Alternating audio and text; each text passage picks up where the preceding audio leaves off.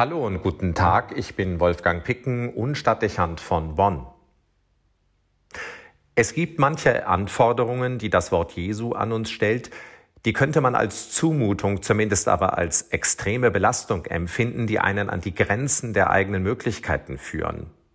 Theoretisch sind sie schnell bejaht, weil ihr Sinn evident ist. Aber wenn es daran geht, dies in der entsprechenden Lebenssituation zu beherzigen und umzusetzen, wird es oft mehr als schwierig. Zu diesen Appellen zählt der nach der Feindesliebe. Er begegnet uns heute im Tagesevangelium. Da heißt es, Liebt eure Feinde und betet für die, die euch verfolgen, damit ihr Söhne eures Vaters im Himmel werdet.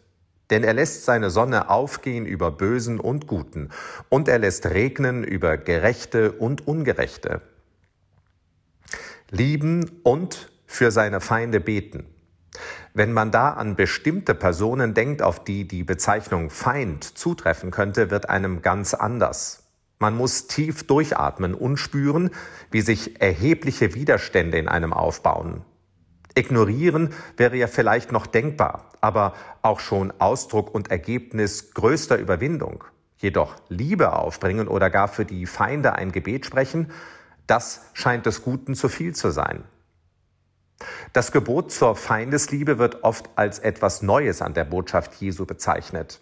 Die Worte, die Jesus im heutigen Text spricht, legen das nahe. Wir hören ihn sagen, Ihr habt gehört, dass gesagt worden ist, du sollst deinen Nächsten lieben und deinen Feind hassen.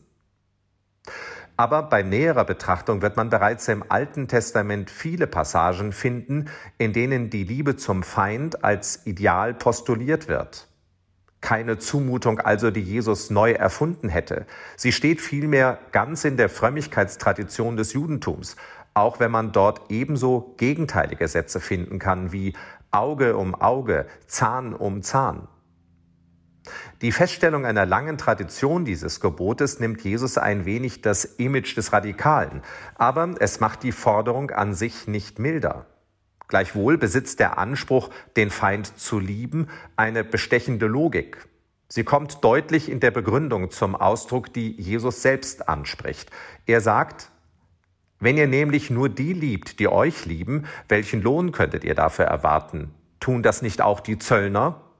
Und wenn ihr nur eure Brüder grüßt, was tut ihr damit Besonderes? Tun das nicht auch die Heiden? Ihr sollt also vollkommen sein, wie es auch euer himmlischer Vater ist.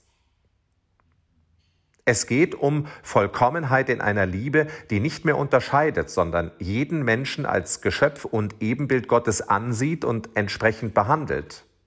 Liebe, so wird es hier deutlich, ist das, was man jedem gegenüber schuldet, gleich in welchem Verhältnis es zu einem steht.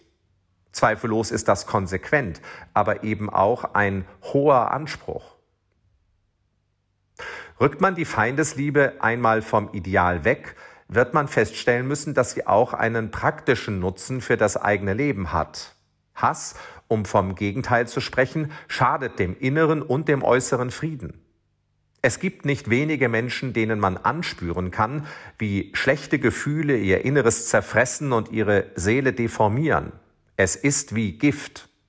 Schlechtes bringt eben immer Schlechtes hervor. Sich vor dem Gefühl des Hasses zu schützen oder sich von ihm zu befreien, heißt im guten Sinne des Wortes Seelenhygiene für sich selbst zu betreiben. Man sollte sein Herz nicht schlechten Einflüssen aussetzen. Nicht anders ist es mit der Welt, in der wir leben. Auch dort gilt, dass Hass immer Hass provoziert. Ehe man sich versieht, entsteht eine Spirale der Verachtung, der Brutalität und der Gewalt.